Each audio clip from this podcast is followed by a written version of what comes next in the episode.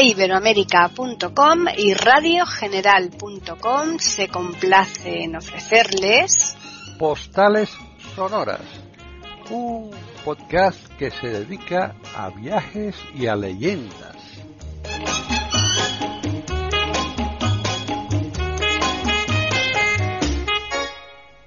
¿Qué tal? Bienvenidos otro día más a Postales Sonoras, Cultura y Leyendas, aquí en iberoamérica.com.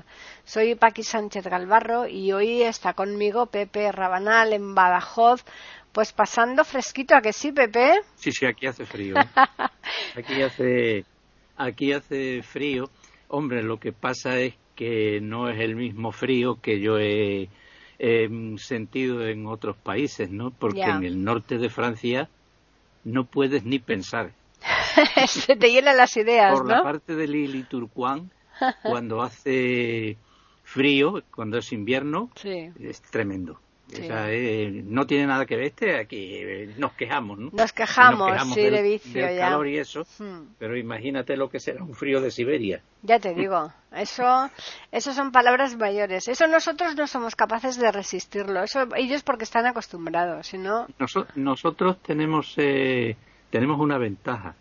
Tenemos una ventaja sobre todo aquí en, en Extremadura porque estamos em, cerca de un frente atlántico, pero no muy cerca, ¿no? Ya, claro. Son 200 kilómetros. Sí, claro. lo que la, la, lista entera de, de, Portugal, ¿no? Que va ahí el. Entera.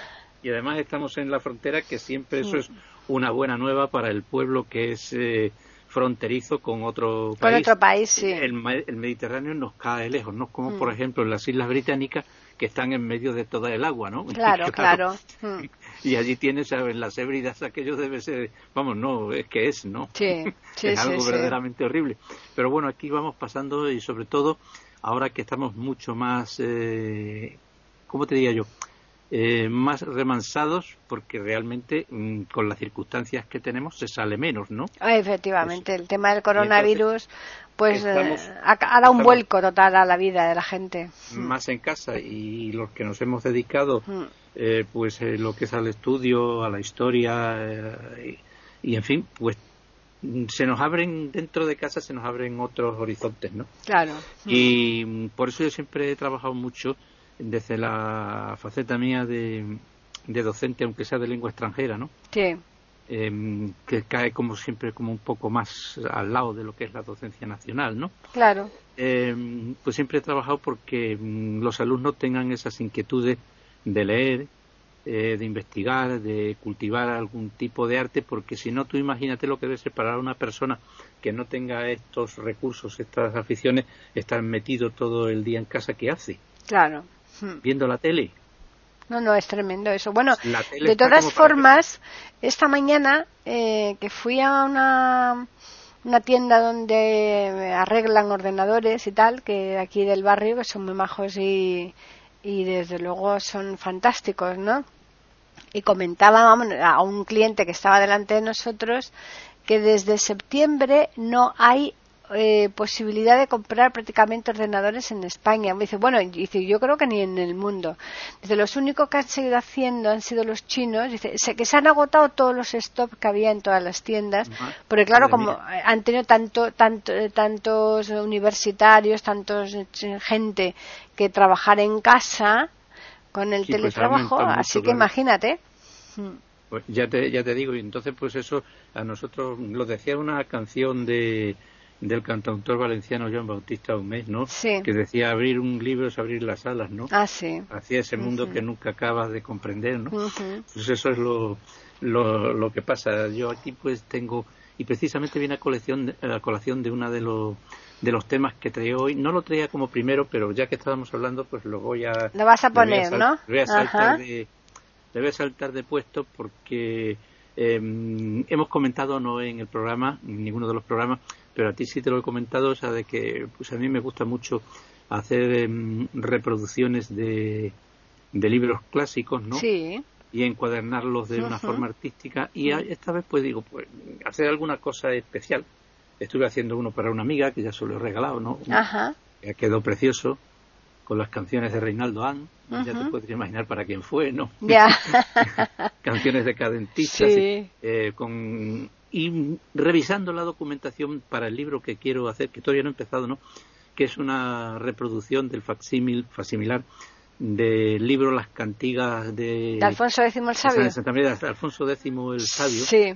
Eh, pues esto empiezas a recoger el material, porque mm. lógicamente pues no, tengo aquí una, unas fotocopias de, del manuscrito, ¿no? Mm. Eh, que las voy a hacer a, color y todo ese tipo de cosas, y a recoger material para verlo, porque mm, igual que escribes un libro, cuando lo, cuando lo encuadernas, cuando encuadernas un clásico de esta, eh, de esta especie, bueno, pues te tienes que interesar un poco por, la historia, en fin, y, sobre todo que te vas a ir contando con cosas que no conocía. Y una de las cosas que no conocía yo es que en una de las páginas del libro de Alfonso X el Sabio, por supuesto, fue un encargo de Alfonso X el Sabio, un equipo, ¿no?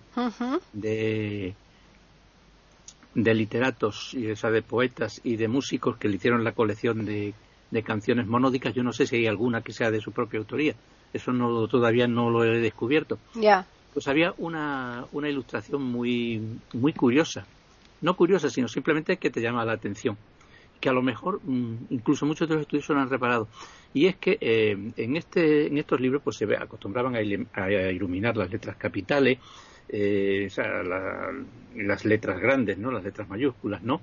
Eran muy profusamente adornadas por los eh, monjes en los monasterios y, lo que era el pendolista pues hacía también adornos, hacía ilustraciones y en una de las ilustraciones hay una vidriera que era muy común en este tipo de libros medievales, que son libros artesanos totalmente, ¿no? Em, donde se ve claramente una esvástica. Eh, sabemos lo que es la esvástica, ¿no? La, la cruz gamada eh, que utilizó el Tercer Reich a partir de 1920.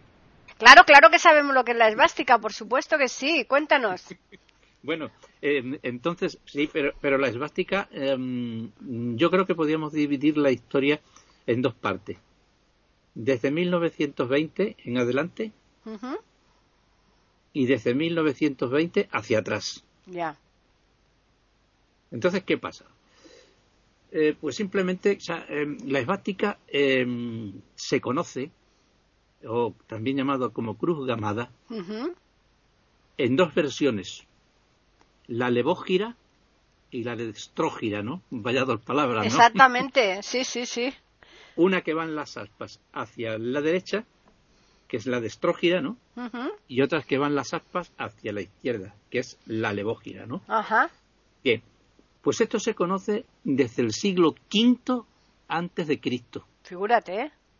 Es decir, que las primeras reseñas que tenemos de la esvástica, eh, pues eh, nos la podemos situar mm, sin lugar a duda en esta fecha y con, en el contexto del hinduismo y la adoración al dios Vishnu.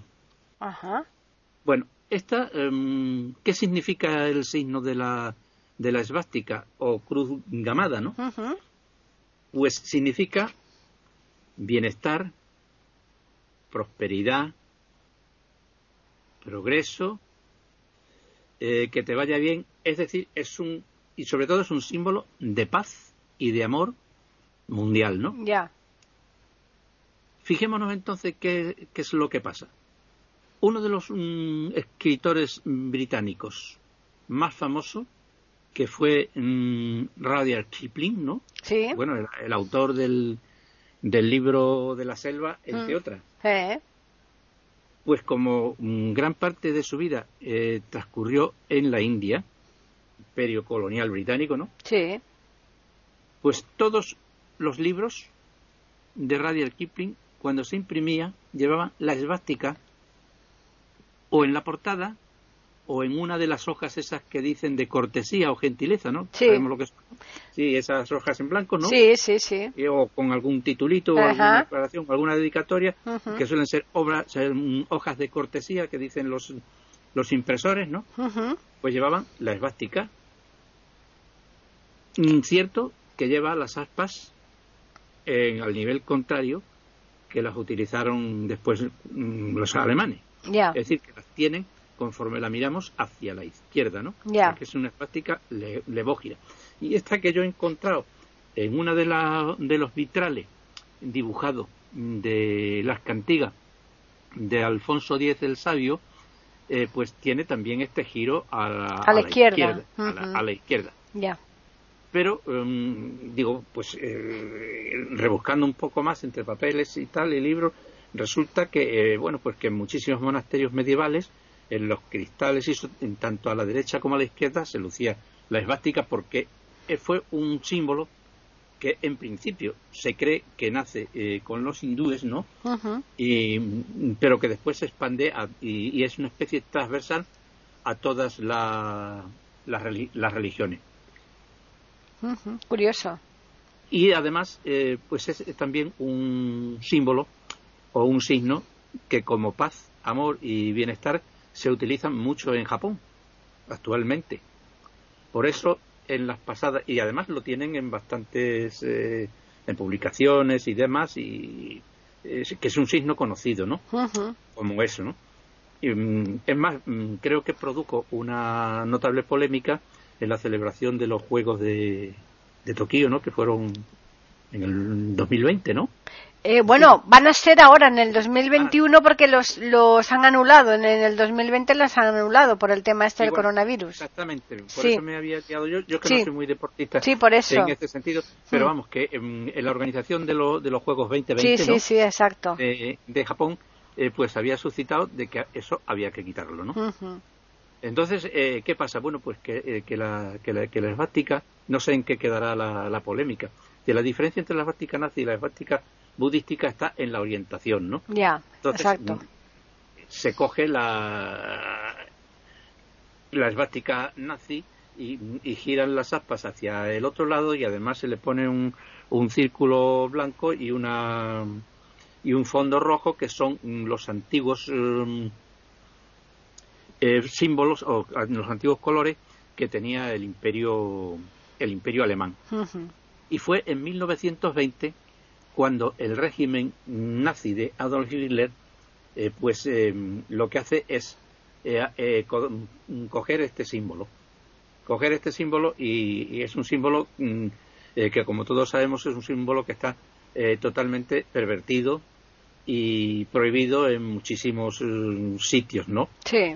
más incluso, pues no sé, está prohibido llevar la esvástica cuando es todo lo contrario una cosa que no es eh, rara eh, porque em, en otros regímenes también de carácter eh, totalitario como fue el régimen de Mussolini pues lo que hacían era también apropiarse de cosas para adornar el espíritu nacional o pretendidamente nacional eh, como eran las canciones. O sea, canciones e, e, himnos de otras épocas, del siglo XIX, como podía ser, eh, eh, qué sé yo, mm, La Giovinezza, ¿no? que es un poema de un autor italiano, pues se coge como una marcha nazi y ya, cuando suena La Giovinezza, ya sabemos que estamos hablando de, del régimen totalitario digo nazi porque eran filonazis, ¿no? Efectivamente, sí, sí, claro de Mussolini. También ocurrió con muchísimas marchas alemanas, alemanas eh, que se algunas veces creo que no sé si la hemos puesto en, en lo que son postales sonoras. Me parece que me parece que sí. Y mm, que las han cogido, mm, las cogieron los nazis, los eh, alemanes del régimen de hitleriano, las cogen de partituras del siglo XIX, de marchas antiguas de la República de Weimar, ¿no? Y, las utiliza el régimen nazi. Por lo tanto, em, el estempe o la ejecutoria que le ponen es bastante, bastante eh, siniestra, ¿no? Hmm. La esvástica, pues le ha pasado eso. Pero, mm, ¿cómo no sería el poder que tuvo la esvástica, la cruz gamada, hasta 1920, hasta la autorización por el régimen de Hitler, eh, que mm, hay incluso marcas comerciales que, la, que han utilizado este símbolo. Por ejemplo, la Coca-Cola lo utilizó. Ajá. Y son cosas que muchísima gente ignora, ¿no? por lo menos, pero no porque estén muy lejanas en el tiempo, que al fin y al cabo 1920, en términos históricos, no está nada de nada de lejos, ¿no? Desde luego. Es, poco. Y sin embargo, Coca-Cola la utiliza. Por lo tanto, eh, yo supongo que todas eh, las botellas de Coca-Cola, envases, letreros y rótulos y publicidad, donde esté la esvástica, eh, debe ser bastante difícil de conseguir y deben estar muy apreciadas y valoradas por los coleccionistas, porque se colecciona de todo. Se ah, sí, sí, sí, de todo. Cosas, nos vamos. Hmm. Pero ahí no para la cosa. Es que hay otra mm, gran empresa muy conocida que también la pone en sus botellas, que es la empresa de cervezas Carlsberg. Ah, sí creo, que también le debe sonar a los. Sí, hombre, sí. creo que en principio era holandesa, ¿no? Mm, creo, que sí. No, te lo puedo decir, pero la utilizó en sus botellas de cerveza. Más cosas todavía.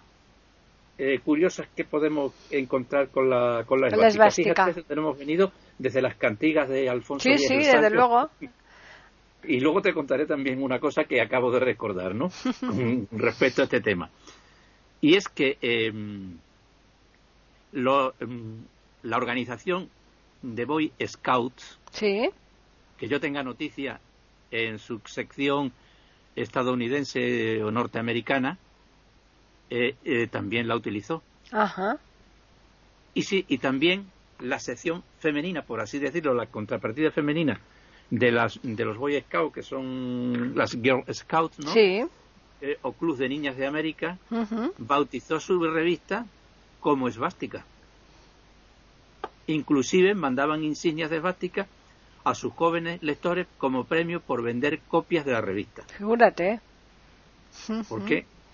Porque estaba totalmente identificada este, este símbolo, no solamente eh, con la paz, el amor, el bienestar y la felicidad de la raza humana, sino que también llega a calar en las empresas mercantiles de los años 20, de los años 30 en el mundo.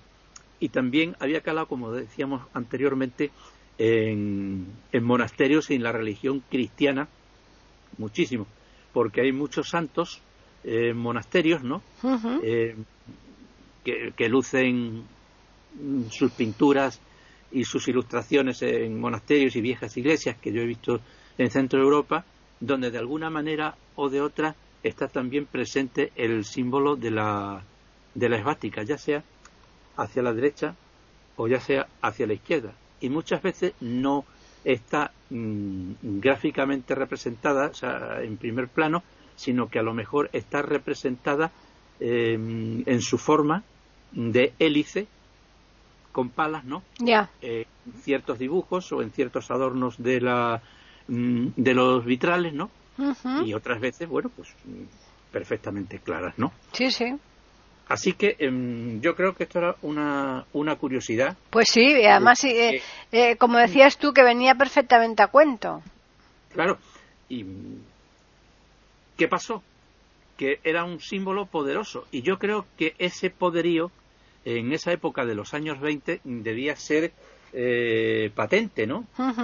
Como ahora el símbolo de la paloma o, claro, claro. o algo de eso, ¿no? Hmm. Y me he puesto a pensar porque es que en ese momento y justo en 1920 es cuando el aparato de maquinaria de Goebbels se pone en marcha y la adopta con esa mm, transformación más o menos adaptación porque además mm, mm, cuando se les pregunta en aquella época de dónde viene la esvástica y por qué se ha escogido la esvástica, porque eso entre ellos se lo preguntarían también. ¿no? Claro, imagínate. Y están, y están las respuestas. Hmm.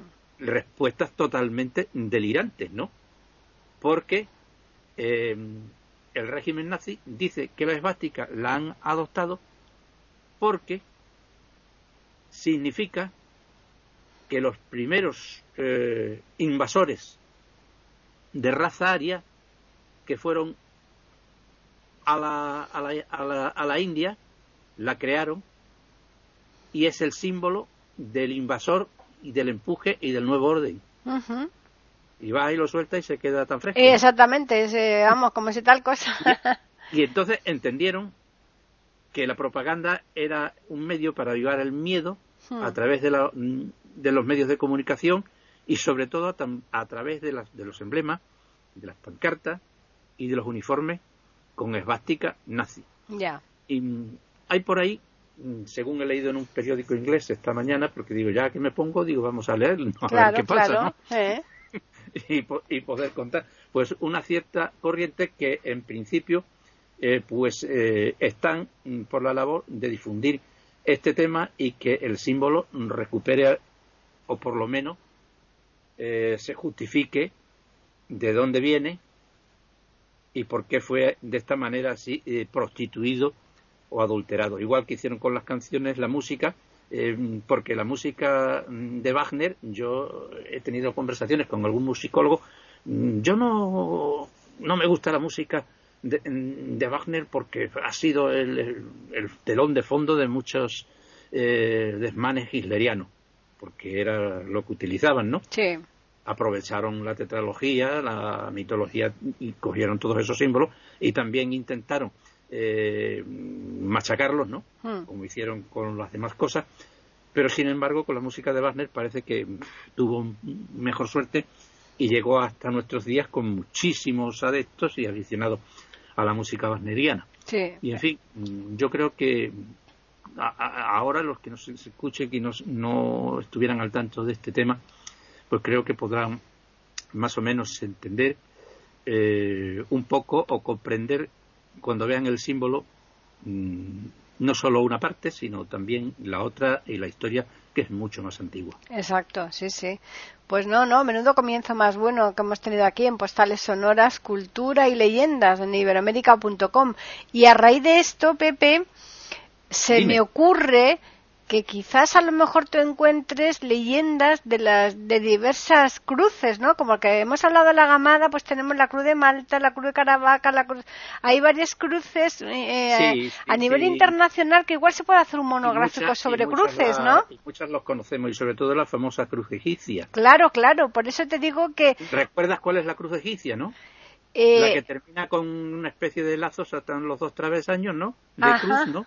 Y termina como una especie de lazo en vez de en vez de lo, eh, en fin, que le falta un travesaño sustituido por una especie de lazo. De lazo, Esa es la de la que, tiene muchísimas eh, connotaciones y, sí, pues, pues, esa está presente en todos los jeroglíficos egipcios por, por muchas historias y cosas y tradiciones del antiguo Egipto que un mm. día podremos comentar. Por eso te digo, dedicar un, un, monográfico de postales sonoras a las diferentes leyendas sobre las cruces. Aquí, por ejemplo, mm, sí, y también podríamos hablar, aunque lo apunto nada más, eh, que aquí en, Extremadura eh, las vedoras, las brujas, ¿no? Ajá. No sé si lo hemos dicho alguna vez. Sí, lo hemos pues, aquí hablado de las vedoras. Utilizaban, utilizaban el símbolo de la cruz de, mm, de Caravaca, ¿no? De Caravaca, la de Murcia. Se dicen, que, que, decían, se decía por aquí por Extremadura, la cruz de Alcaravaca, ¿no? Ah, de Alcaravaca, ajá. Mm, una estampa preciosa que tenemos sobre ese tipo de cruz, pues la podemos eh, encontrar en la obra dramática de Luis Chamizo, Las Brujas. Ahí sale una vedora que utilizaba, pues, eh, antes del ritual, decía, besad mis cruces al Caravaca, ¿no? Ya. Pues nada. Hay muchas más, y está la cruz del diablo. Hay muchas, así que Vamos, lo dejamos pendiente ese tema, ese tema, ¿eh? porque va a estar muy, muy, muy interesante y muy curioso además y podemos completarlo, no lo voy a explicar tampoco, hmm. eh, con las narraciones súper terroríficas de Gaspar Núñez de Arce, como Sancho Gil. Sí, sí, sí, sí, sí, genial. pues nada, pues pasamos al segundo Casi tema. propia de los meses de noviembre y del tenorio. Exacto. Pasamos al segundo tema. Sí, pues un, un tema que, este tema lo tenía yo aquí olvidado, mm, como está la figura que vamos a,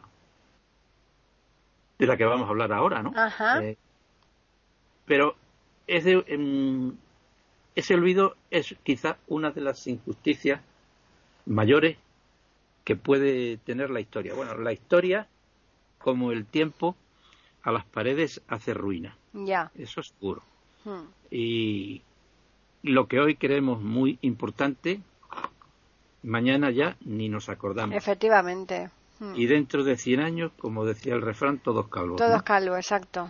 Pero ocurre una cosa, que hay figuras que prevalecen, porque si no, ¿de qué nos íbamos a acordar de Isabel la Católica, de, de don Fabila al que se lo comió el oso, ¿no? Ya. La Montería o del conde don Julián. Ya ves. Que están muy lejanos. Y sin embargo, tenemos personas más cercas, ¿no? Sí. Inclusivamente del siglo XIX, que está ahí al lado, con una importancia tremenda, cada, cada una a lo mejor en su área. Y si yo te digo el nombre, pues mm, ni me, ni, me suena de nada seguro. No, pero te lo digo a ti como persona no no sí en general en general sí. Porque si yo lo supiera y me preguntara a mí diría que tampoco claro claro. Bueno y este es eh, el gran revolucionador del teatro español ajá mm, se llamó Isidoro Máiquez fíjate y su segundo apellido como él decía Isidoro Máiquez español y actor. es como se presentaba normalmente. ¿no? Sí. Bien, eh, fecha de nacimiento de, de Isidoro Maique, pues el 17 de marzo de 1768 en Cartagena. En Murcia. Y el fallecimiento el 18 de marzo, fíjate, un día después un de día su después. nacimiento. ¿Eh? de 1820. Por lo tanto, estamos ya metidos en el siglo XIX. Es una figura que está entre el 18 y el 19, cosa que, como decíamos antes, históricamente no es nada de tiempo, ¿no? No, desde luego. Es ahí. Bueno, ¿qué pasa con Isidoro Maique? Antes de hablar de Isidoro Maique, convendría pero, decir Pero fíjate, eh, Pepe, que en aquella época vivir 100 años es una burrada. No, no, no, del, del 1768 al... Ah, 68, ah, no, no, que te había entendido que era del, del mismo 20. y digo, madre mía, 100 años, aquello era una auténtica bestialidad. Ah, claro, claro. No, no. Sería una burrada. Uh, en aquella época sería una brutalidad, sí, sí, sí. A partir luego ya del 19 y con la hmm. revolución industrial y de la medicina, ¿no? Hmm, claro. Empezó la, esperanza de vida a crecer. Pero claro, pero por eso me extrañaba. La mayoría, eh, pues eso, hmm. eh, daos la vuelta, como dicen en Hispanoamérica, ¿no? Ya hay tanto. bueno, pues, ¿qué pasaba con, con el teatro español eh, antes de, de Isidoro Máiquez, ¿no? Si nosotros nos vamos a la época de López de Vega y a los corrales de comedia, sí. pues eh, nos encontramos con un teatro eh, que lo que pretendía era llegar al, al, pueblo y donde el autor normalmente, eh, bueno, también podemos hablar del teatro inglés como William Shakespeare y demás, ¿no? También. Pues donde, donde el actor eh, el perdón, el autor solía ser el director, también podía participar en la obra y sobre todo también el productor que tenía que andar buscando los reales de Bellón eh, para poder abrir el corral de, comedias de Almagro. Pero tenía una particularidad, era un teatro auténtico, aunque mm, trataban a lo mejor em, temas clásicos, como digo clásicos ahora, ¿no? Sí. Como los baños de Argel de Miguel de de Cervantes, ¿no? que como sabe es un sitio que se, se desarrolla en los baños de Argel porque habían sido baños, pero realmente lo que era era una prisión, ¿no? Ya, claro. Y entonces, pues em, había una composición escénica, había una naturalidad en la edición, de acuerdo con la época, no, no salgamos de los parámetros de, esta, de estos años, ¿no? Sí.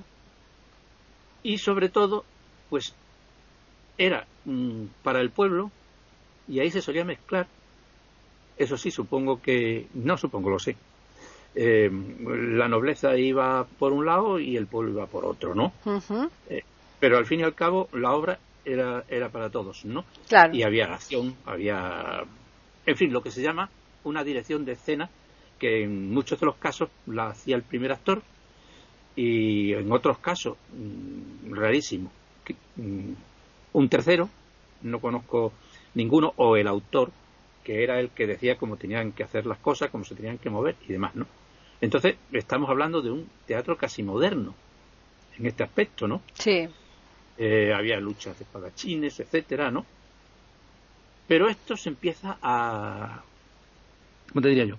A corromper. Ya. Y buscando el, el aplauso fácil, y como siempre, eh, la gente de la cazuela, la cazuela era lo que podíamos decir la, general, ¿no? Sí. Eh, pues eh, hacía bromas o increpaba a los actores.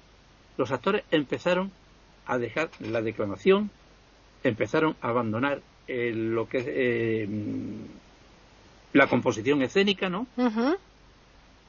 Mm, empezaron a abandonar también lo que era el decorado, ya casi ni existía, cuando nos vamos acercando a la época de, de, de Isidoro que ya al siglo XVIII, ¿no? Sí. Siglo XIX, ¿no? Sobre todo. Y, claro, pues al público le encantaba eh, ver grandes modelos eh, y femeninos, femeninos, ¿no? Sobre todo ya cuando la mujer se incorporó a la escena, que esa es otra cuestión, ¿no? Claro. Y que fueran muy pintadas, con las pelucas, con todo, ¿no? Y que encima, en vez de ponerse a actuar, ¿no? Eh, pues se pusieran a recitarles el monólogo directamente al público y dirigiéndose a ellos, ¿no? Ya.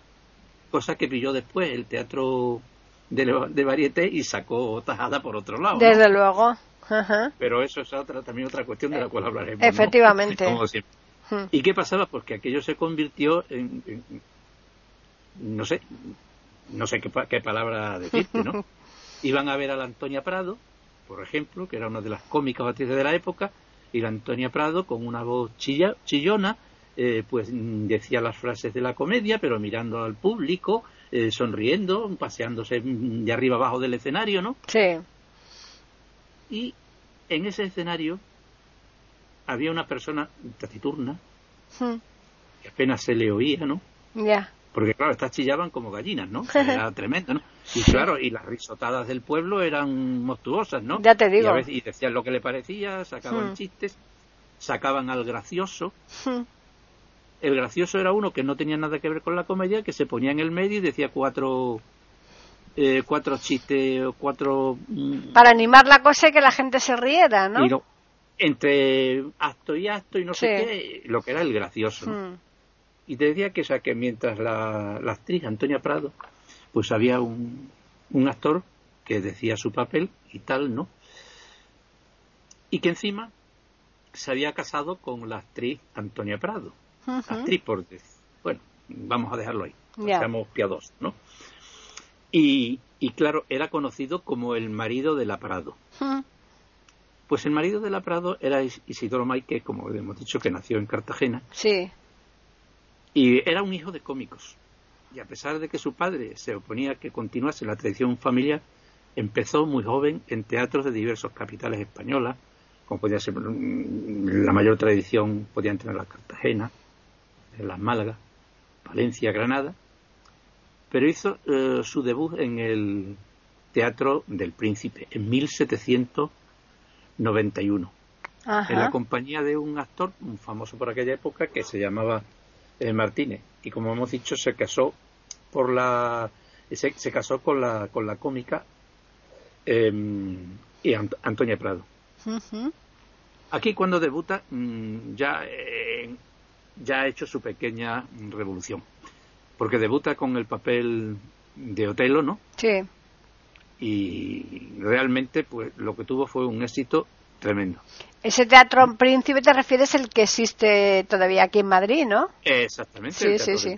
Por eso, sí que yo he ido ahí he ido a muchas obras, sí, sí, sí. Sí, sí.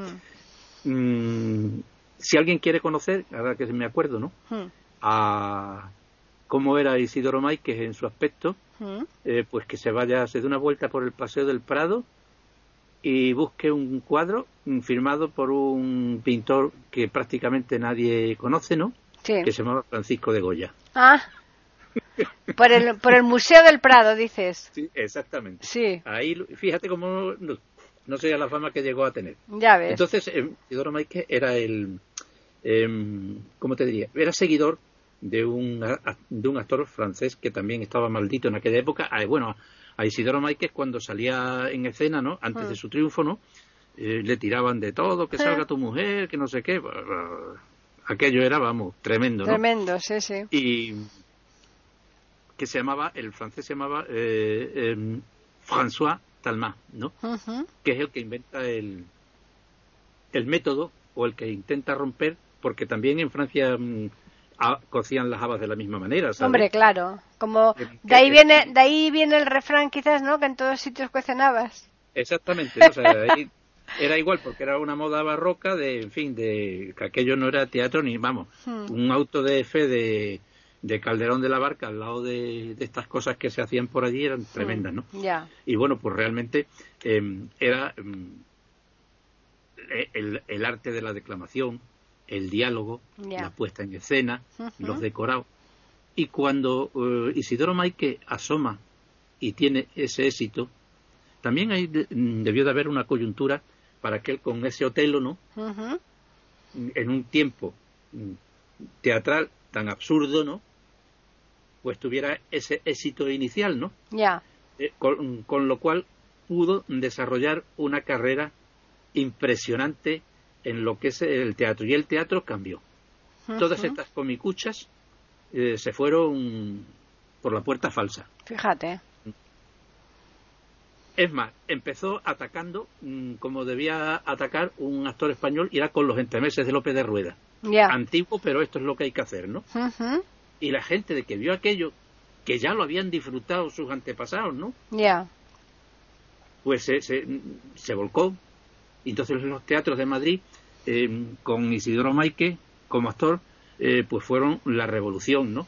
Entonces estuvo en el Teatro de los Caños del, del Peral, en el Teatro del Príncipe, que fue uno de los principales de sus grandes éxitos, con la obra El celoso confundido, y por supuesto era admirador de Shakespeare y, como hemos dicho también, del, del, francés Talma. Y pues hubo otro español muy denostado en ese tiempo, que fue el que le ayudó para que eh, Isidoro Maike continuara sus estudios con Talma en Francia. Digo que fue otro español denostado y también injustamente tratado por la historia, que fue Manuel Godoy. Ajá. Porque Manuel Godoy le concede una pensión mensual de Claro, tú te refieres, al, te refieres al político. Sí, sí, sí, a Manuel Godoy. Por eso, sí, sí. De la Paz, el sí, claro, claro. Y mm, que también hablaremos de él algún día porque la obra de Godoy es increíble, ¿no? Sí. En ese, en ese aspecto. Em, le concedió una pensión de 400 reales mensuales para que fuera a París a conocer a Talma y a estudiar su técnica. Con lo cual, Isidoro Maike eh, se fue en 1801 a París y después de estudiar un año eh, con Talma, o Talma, ¿no? Eh, regresa a España en 1802 y vuelve a, vuelve a triunfar con Otelo de Shakespeare en el Coliseo de los Caños del Peral y con Magde, con Polinice de Vittorio Alfieri, con La vida sueño de Pedro Calderón de la Barca, con Pelayo de Manuel José Quintana, con La Numancia de Miguel de Cervantes, que es una de las obras menos representadas, eh, yo creo que del teatro español, aunque aquí hace muchísimos años eh, tuvimos una extraordinaria representación en el Teatro Romano eh, de Mérida a cargo de la compañía López de Vega dirigida por José Tamayo, ¿no? Que fue mm, una numancia increíble, ¿no? Yo creo que es por las dificultades que, que implica este montaje, ¿no? Ya, a lo mejor por el decorado o qué? Por los decorados, por, todos los movimientos escénicos, es una locura, ¿no? Ya. Y sin embargo, eh, Maike fue uno de los primeros que la que la representó, ¿no? Ya en esta época, ¿no? Pero es que además eh, tuvo un punto político. Yo creo que sería eh, fruto de la experiencia, ¿no? Porque ya es en, en 1818 es el autor de un reglamento donde se planteaban algunas reformas importantes en la vida teatral madrileña, ¿no? Ya para, para rematar de, barrer aquel teatro extraño y, y, fantástico que se habían inventado, ¿no? El primero lo voy a leer porque son nueve puntos y, no tienen desperdicio. Dice, creación de una junta para administrar los fondos compuestos por los dos autores, empresario y dramaturgo, y dos cómicos de, cada teatro. Es decir, se da cuenta de que los cómicos tienen que comer. Claro. Fusión de los intereses de las tradicionales compañías de verso y una de cantado y otra de baile. Porque había compañías de verso y no verso, ¿no? Claro. Y por otro lado estaban las de cantado y las de baile, ¿no? Ya más o menos por, lo, por las palabras sabemos de qué va la cosa, ¿no? Desde luego. Y entonces estaba cada una por un lado, todo esto junto, ¿no? La conservación del cargo de autor en el esquema de la época al equivalente empresario teatral, puesto que realmente, eh, como decíamos antes, el autor era prácticamente el que hacía todo, ¿no? Sí. Seguimos mm, vigilando los intereses de los actores para que no fueran unos desgraciados, que es lo que eran, ¿no? Pues sí. Hasta fecha, ¿no? Luego, elevar la figura del director de manera que su opinión prevaleciera en la organización del orden y trabajo y los ensayos, pudiendo recurrir en caso de conflicto a la mediación del corregidor. Esto en aquella época era tremendo, ¿no? Por la sencilla razón porque em, el autor salía a la calle, buscaba dinero, unos reales, eh, para poder montar su obra en un corral de comedia y después llegaba allí el productor, la prima del productor, el otro, todo a querer mandar y aquellos a veces se estropeaba, ¿no? Pues sí. Entonces, eso así. Y además, este reglamento se adoptó, o sea, que, ese es el... anunciar en los carteles el nombre de los artistas, porque los artistas tenían tan poca importancia que no se anunciaban. Ya ves. Y a no ser em, estas, estas cómicas de escaparate eh, que tenían esa fama precisamente por otras cosas, la gente ni los conocía, ¿no? Y además, estas cómicas de escaparate solían estar en un escaparate y en otro escaparate con un farolillo rojo, ¿no? Ya. Eso, digámoslo así, ¿no? sí, sí, claro. Supresión de los vendedores ambulantes en los teatros que vendían comida, lo mismo que antes vendían palomitas. Sí, sí, sí. Pues eso fuera, se acabó. Allí no Hombre, claro. Y supresión de la figura del gracioso, este que hemos dicho antes. Sí, sí, sí. Que anunciaba las funciones sucesivas. Y la libertad de las compañías quedaba bajo la autoridad del corregidor de la villa. Punto final. Ya. O sea que mm, con las reformas más o menos modernas, eh, podemos decir que, el, código o el reglamento de Maike ahora mismo casi casi ha, perdurado hasta nuestros días. ha perdurado no sí. Y aparte de eso mm, pues fundó lo que es el método de declamación española no mm. a la, que, a, la persona que a la figura que no se le ha dado nunca ninguna importancia y que yo creo que ha salvado más de, de una obra es la del apuntador verdad Sí, la, de, la del apuntador, que es una figura ya que no... Ya no existe porque hoy día está todo con cosas luminosas y... En, su concha, cuando no llevan un pinganillo en el... Claro, sí. Como, como ruedan las telenovelas en, sí, sí, sí, Colombia, con un pinganillo, llegan allí sin saberse el guion y, le van diciendo lo que tienen que decir, así salen, claro. Así que... Efectivamente yo, me acuerdo de que con esos pinganillos y esas cosas, historias, eh, pues aquí vino una, una cantante que fue la, hijo, la hija de, de doña Concha Piquer y hmm. la Márquez Piquer, ¿no? Sí y, le ofrecieron un pinganillo de esos y un micrófono sin cable. Y dijo, no, a mí me da de los otros. Yo de esto no me fío, ¿no? Entonces yo te digo lo mismo, ¿no? sí, sí, sí. Estaba, estaba el, el, apuntador y muchas veces pues salvaba... Salvaba, ¿eh? la obra. El parlamento. Mm, hombre, lo que pasa es que llegaron compañías eh, como fue el TEU y otras compañías eh, semiprofesionales hmm que le pegaron una patada a la concha del apuntador porque lo que querían era que los actores se supieran el papel que muchas veces confiaban en él. Entonces, claro, hmm. yo lo sé porque alguna compañía de estas la he conocido más o menos de cerca, ¿no? Hmm. Famosas, ¿eh? Sí, sí, sí. salieron actores impresionantes como Miguel Ángel Reyán, en fin, un montón de hmm. gente allí en Sevilla que era tabanque y eso se acabó. Ya. ahí el que entraba, el que pisaba el escenario tenía que saber Tiene que, que saberse el papel en condiciones, claro. Y entonces la declamación española cambió. Porque con Mike empezaron mm, los diálogos en primer plano, en hmm. segundo y en tercero, para que lo oyera todo el mundo en el teatro, ¿no? Claro.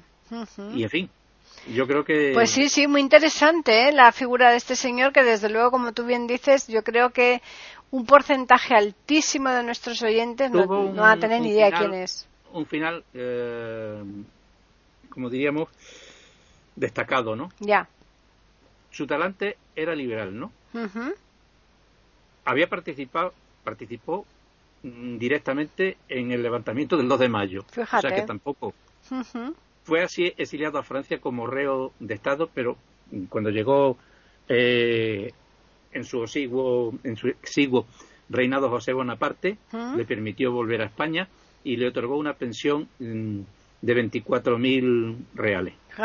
Y durante el sesenio absolutista eh, consiguió sobrevivir eh, al rey más felón, hijo de su madre, que ha tenido España, que fue Fernando VII, ¿no? Sí, sí.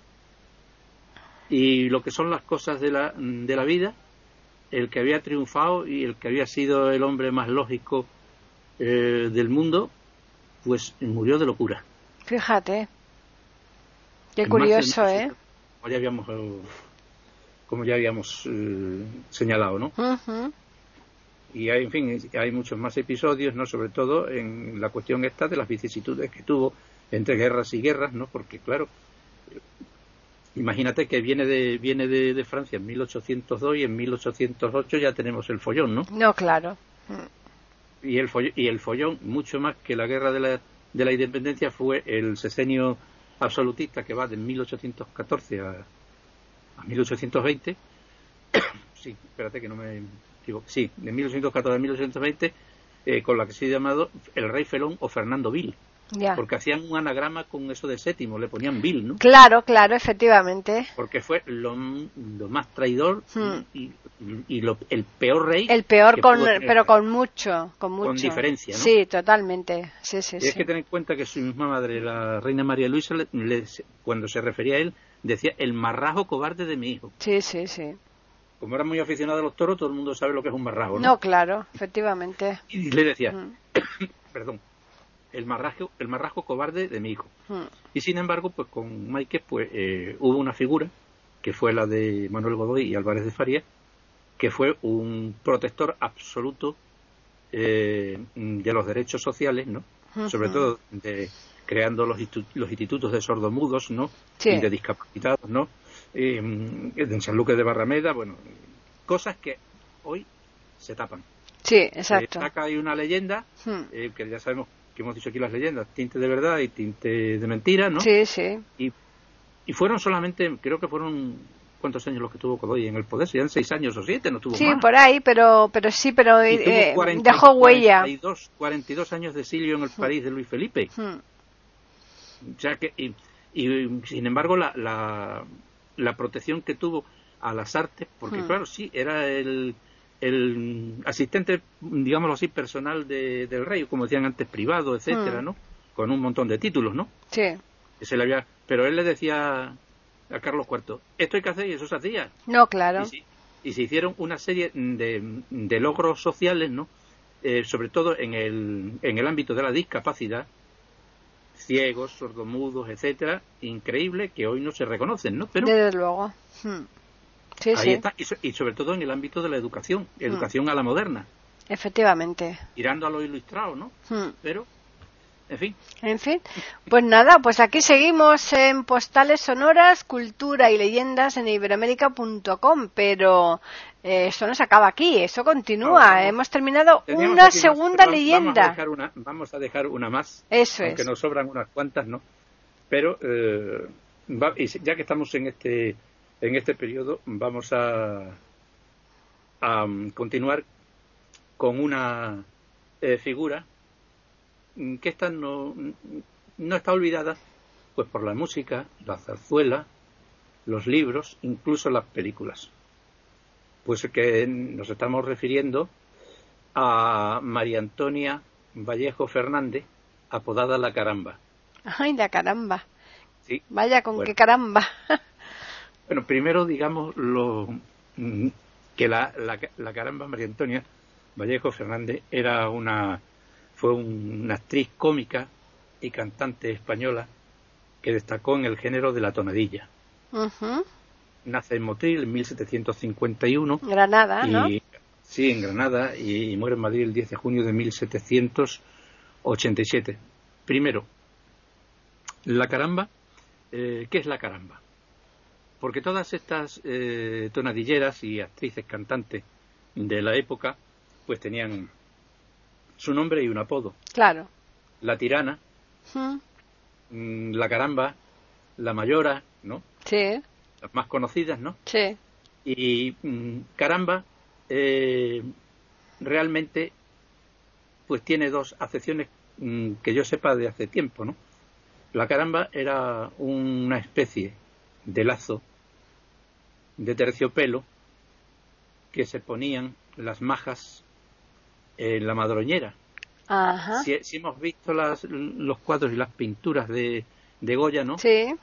Eh, con las majas, mm, que no era la madroñera no era exclusiva de la, de la mujer, sino el hombre también utilizaba madroñera. Acordémonos del, de la vestimenta particular que saca el barberillo de lavapiés, ¿no? Con la mm, con el pelo recogido en una especie de, de, redecilla o madroñera, de madroñera, mm. pero la mujer se lo adornaba también con, con una cinta eh, anudada en un lazo muy especial y eso se llamaba la caramba.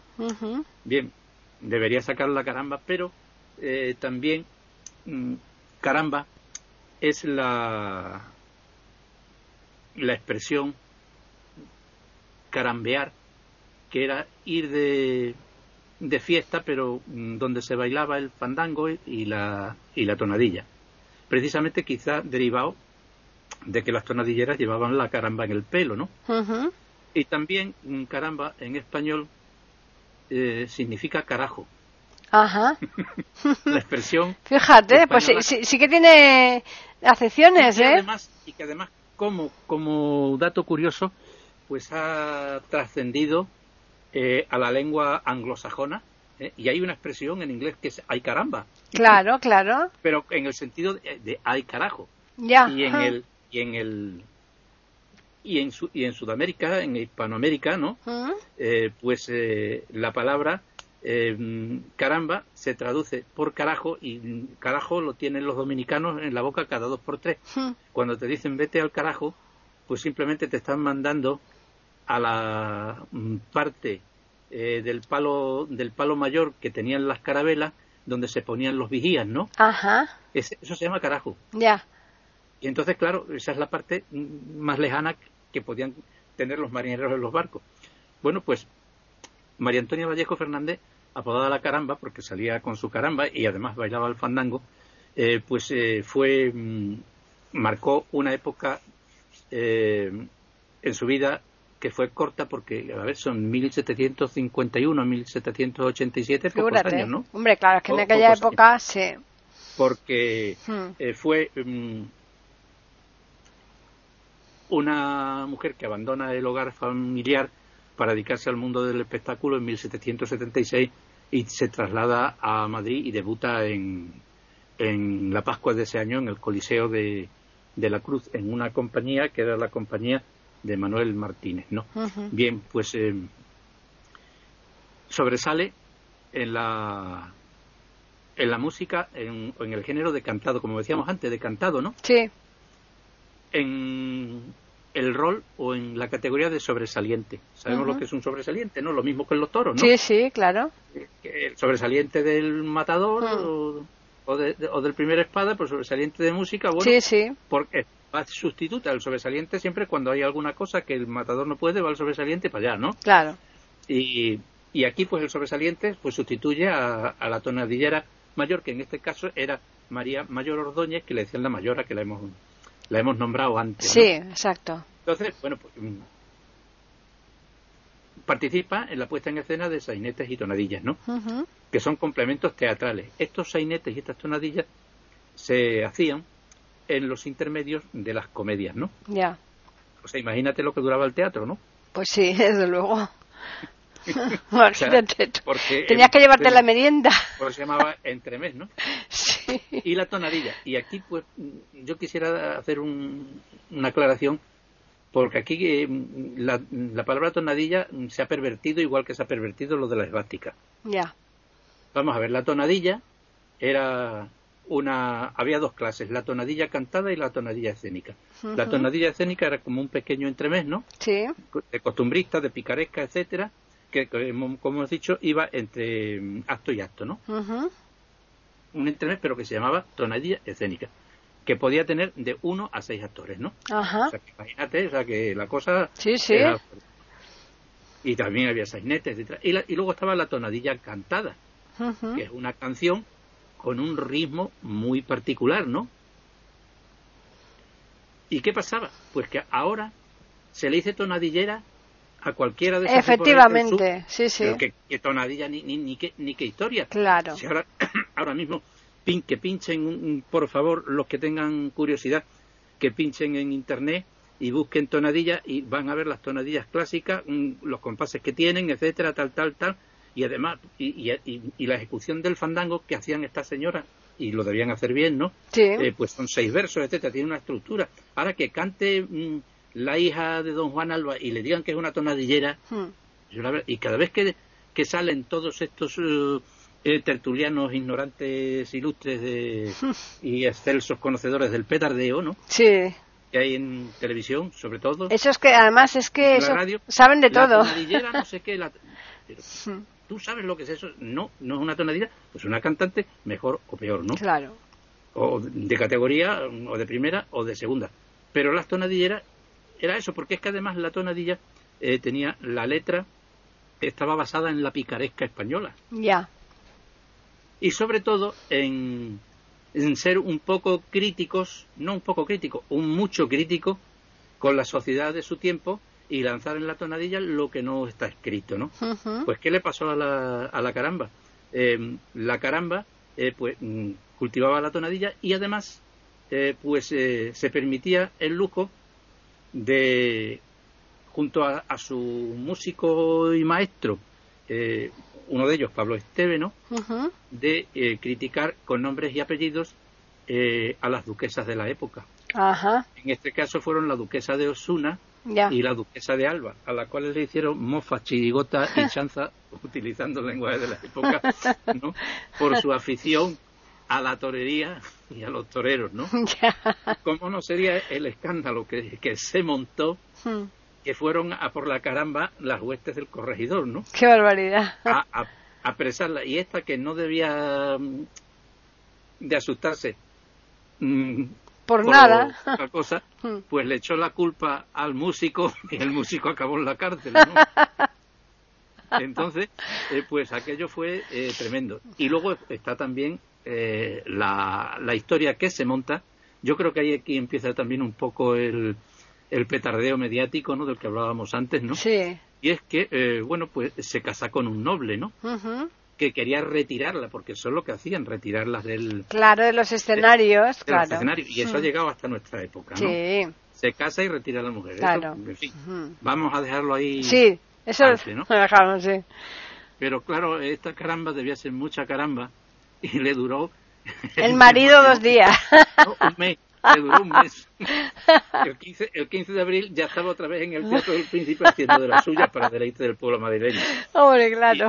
como proyecto publicitario, la desaparición y el regreso de la caramba pues, se convirtieron en temas de tonadilla de éxito y aquello fue la el, el, el no va más del, del Madrid de, de la época, claro. claro. Decían, Garrido de luto por la caramba. Decían Garrido de luto por la caramba porque eh, Garrido era su pareja cómica, ¿no? Ya. Y, y, al casarse, pues se quedaba. Se queda, claro, claro. Pero volvió enseguida. Y luego le hicieron, le, hacían otra tonadilla escénica que era la avenida de María Antonia, ¿no? Y claro, y así pues fueron haciendo caja, ¿no? Hmm. Qué Pero bueno. vamos, no, no, solo eso, sino tuvieron un, tuvo un éxito tremendo porque luego se pasó a, a sainetes y comedias de, de más calao, como La malicia del Terno, La magia de andaluz, hmm. La entrada en la cazuela, dijimos que la cazuela era la, la época, o sea, el lugar donde ocupaban las localidades baratas, el ama de llave, ah. en fin, y alternó con Rosario Fernández, que también le decían La Tirana, ¿no? Hmm. Pero em, se paseaba por el Prado y marcaba la moda en, en Madrid, ¿no? Ya. Por eso decía eh, Raquel Meyer en una, en una tonadilla, mm. eh, que esto sí es una tonadilla porque tiene aire y compás de tonadilla, que es Doña Mariquita de mi corazón, ¿no? Mm. Dice, cuando voy por el prado sobre el raso vivo mm. de mi cartela que luce un blasón, ¿no? Sí. El prado era el, esa era la pasarela de ¿no? Sí, claro. Y había marcado tendencia. y de buenas a primeras se sube al escenario, se despide y se mete en el convento de los capuchinos de San Francisco. No me digas. En el mismo paseo del Prado. Qué de Madrid. Y tuvo que ser bastante joven porque eh, hemos echado, le hemos echado antes la cuenta y pocos años tenía mm. cuando muere, ¿no? Mm. Qué curioso eso, ¿no? Ese, esa decisión tan... Se acabó. Mm. Y, y, estaba, dice que estaba a pocos metros de lo que fue su pasarela de moda, ¿no? Dice, marchitándose en pocos años y murió el 10 de junio de 1787 y dejó herencia a su madre que la sobrevivió y a su empresario. Nunca más se volvió a saber de ella. De ella, fíjate. O sea que murió, murió con, 30, con 36 años, ¿no? Hay, conversiones eh, extrañas, no extrañas, sino sorprendentes en el, en el mundo del arte, como fue la, la entrada en el sacerdocio de uno de los ídolos de Hispanoamérica, que le hacía Mella Gardel cada vez que podía, ¿no? Ya. Que era José Mojica. Ah, sí, hombre, es verdad. Un tenor fantástico, porque José, José Mojica cantaba de maravilla, un tenor fantástico. Sí, sí, sí, vino, vino de fraile, vino a España a rodar una película hmm. que se llamó El Pórtico de la Gloria, donde seguía cantando, ¿no? Hmm. Y cantó incluso en televisión española con los hábitos, ¿no? Sí, sí, Yo me acuerdo de haberlo visto, ¿no? Sí. Pero claro, mm, como decían sus amigos, siempre él había estado diciendo que él se quería meter, se quería meter, se quería meter, y un buen día, eh, eh, terminando una película con Agustín Lara, le dijo, me voy, y se fue. Pero lo de lo de María lo de la, caramba, Manuela Fernández, hmm. pues es María Antonia Fernández. María La cara, pues es realmente extraño, porque es que no se volvió a saber nunca nada más de ella. En ese sentido. Qué barbaridad y de golpe.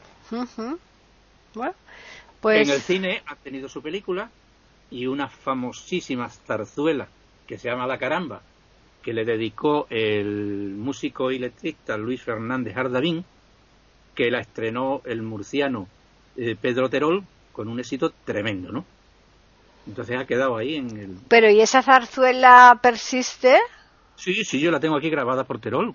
Ah, pues eh, tengo que buscarla. Si, no la encuentro, te la pediré, porque yo eso no la conozco. Posteriormente, sí. María Antonia de mi vida, María Antonia de mi alma, eh, tiene una romanza espléndida, ¿no? Ya. Eh, daría la vida entera por un beso de tus labios y de amor moriría si muriera enamorado. Ah, pues, pues... esa la que la cantaba Terol, ¿no? Sí. La escribió posteriormente ya en, en, nuestros días casi, eh, pues Luis Fernández Ardavín, que fue también un buen compositor de tango y, letras para Chotti, y un montón de, ah, cosas, y en la zarzuela y en el cine y, más cosas por ahí perdidas habrá. Es una vida impresionante y sobre todo eh, sobre el romance con el noble, bueno, pues ahí se han hecho muchas, eh, se han inventado muchas películas. Hombre, claro, claro que no tiene nada que ver con la realidad, hmm. la realidad pura y dura es, es esta. No, y claro. Que quizás en su época a lo mejor la consideraban mujer ligera y hoy pues, esto no tiene vamos ni la más mínima importancia. Desde luego. Pero lo que sí fue es la entrada y como la hija de Don Juan Alba, ¿no? Sí, igual. Igual. Mm, igual, igual. En fin. Es que yo creo que eso mm, en, aquella época se, se daba bastante sí, pero mm, es que nadie supo qué pasó. Hmm. Y claro, todas estas cosas tienen una, ¿cómo diría yo? Tienen una causa repentina, ¿no? No, no, claro. Si habíamos hablado de, José Mojica porque José Mojica lo había querido siempre, ¿no? Ya. Desde su, a pesar de que mm, las facultades suyas como tenor, que dejó un poco de lado para dedicarse a las películas cuando dice la melodía de América y todo eso, ¿no? Y cuando grabó el Júrame y todo eso, ¿no? Pero pero yo le tengo aquí grabaciones muy antiguas de de, mujer, de, de, Mojica, sí. que las vamos, habrá que ponerlas, digo yo, ¿no? Pues sí, desde Lo que luego. Pasa es que esas, no las tengo todavía digitalizadas, ¿no? Y son discos de pizarra, pero las vamos a sacar ahora que tenemos un poco de más tiempo, ¿no? Pues sí. Y ponerlas. Y, pero cantando qué sé yo, eh, el Turandot y cosas parecidas. ¿no? Imagínate, ¿eh? sí, sí, sí, sí. Porque es que además era un tenor lírico, pero un tenor lírico con una potencia en el agudo. Sí, sí, sí, sí, que sí. tenor dramático y tenga el tenor dramático siempre tiene más volumen, ¿no? Claro. Por lo menos canta con más volumen. Hmm. Pero este era increíble. Este era, mexicano, ¿no? Sí, era mexicano. Sí. Era de Jalisco. Hmm. Era jalisciense, ¿no? Como dicen ellos, ¿no? Sí. Y, pero tenía una, tenía una potencia de voz. Lo que pasa es que mm, a los intérpretes de música clásica que no dejan nunca las raíces de la música popular hmm. están entre las dos fronteras, ¿no? Ya. Para mí son mucho mejores, ¿no? Porque y él y él era un gran amante de la música popular, de la música ligera, del espectáculo, de cosas que yo no sé si en los conservatorios es que a los demás se los tienen prohibido por, por decreto. Puede ser, puede ser que no no no quieran que, que traspase la, la barrera ¿no? de la música. Bueno, de hecho sí tengo algunos casos de, hmm. quizás ya no tanto, pero antes sí, sí, no, no, hmm. tocar con una orquesta de música moderna, no, no, no, hmm. eso no. Y me ponen mala cara, ¿no? Como si aquello... No sí, como fuera la peste, vamos, el, tocar ahí. sí. Y ahí, sin embargo, tenía el éxito, el éxito tremendo ¿Quién sabe si Agustín Lara se hubiera dedicado a componer ópera? Igual lo hubiera hecho. Yo pues lo habría hecho maravillosamente, porque desde luego tiene canciones fantásticas, ¿no? El Agustín Lara. Le, decían el flaco de oro. Sí, sí, sí. El flaco de oro y que tenía una nariz tremenda. le decían flaco de oro y era y claro y esto pasaba. Y sin embargo, pues la caramba dentro de, lo que es su género, pues fue una gran creadora, ¿no? Hmm. Entonces, claro, y identificar a una tonadillera con como la caramba con otra tonadillera que pueda ser no sé bueno no quiero dar nombres no, no claro hmm. De las españolas sí, que, sí, que le pregunta a ella que es una tonadillera y no sabe y ni no, lo que no sabe ni lo que es efectivamente. Seguro eh sí sí sí seguro, dalo por seguro. ¿no? pero vamos. Sí sí. en fin pues nada eh, hemos hablado claro hoy. Hombre, y tanto, y ha sido un, pero muy, muy curioso, como todos los que haces aquí, de, de postales, bueno, por supuesto, y de platicando. Así que eh, queda pendiente lo de las cruces, que eso me parece muy, muy, muy, muy interesante y muy peculiar, sobre todo. Y bueno, y, aquí que te han quedado unos cuantos para otro programa ya, o sea que eso. en cualquier momento hacemos otro con todo lo que se te ha quedado ahí. Me ha quedado uno, uno de leyenda, leyenda, pero lo dejemos por otra vez. Vale, pues como tú quieras. Así que. Vamos entonces a recordarles a los oyentes que nos pueden escribir a postales arroba y también pueden hacerlo al Twitter e Iberoamérica con las iniciales EI y la A de América en mayúsculas. Y a los oyentes que les vamos a felicitar porque aunque esto salga más adelante, pero de momento aunque salga ya avanzado el 2021. Nosotros, como lo estamos grabando justo, justo, casi al final de este año, hay que felicitar a los oyentes, ¿no? A ver si, o por lo menos desearles suerte, ¿no? Para el año que viene. cuando, se, cuando se emite estaremos ya en el, en el 21, ¿no? Sí, pero por lo menos eh, que, que, que nuestro deseo lo oigan, ¿verdad? Hombre, yo, yo quisiera eh, más que felicitar la entrada del año 21, que nos dejarán ver cómo va a ser el 21 como un tráiler de una película, ¿no? A ver si nos interesa pasar o no. Exactamente, si lo queremos pasar de largo también, ¿no? Porque, no entrar. porque vaya añito que, que llevamos del 20, ¿eh? vaya año. Lo, decimos por dramatizar un poco la cosa, sí, ha sido tremendo. ¿eh? Lo que pasa es que, bueno, pues es el, no nos queda otra que, que, aguantarnos con lo que nos echen, ¿no? Pero, pero francamente ha sido terrible a nivel mundial. En fin, pues nada. pues nada, los oyentes les recordamos que estaremos aquí la próxima semana, el jueves, como siempre, para ofrecerles un nuevo podcast de postales sonoras, cultura y leyendas.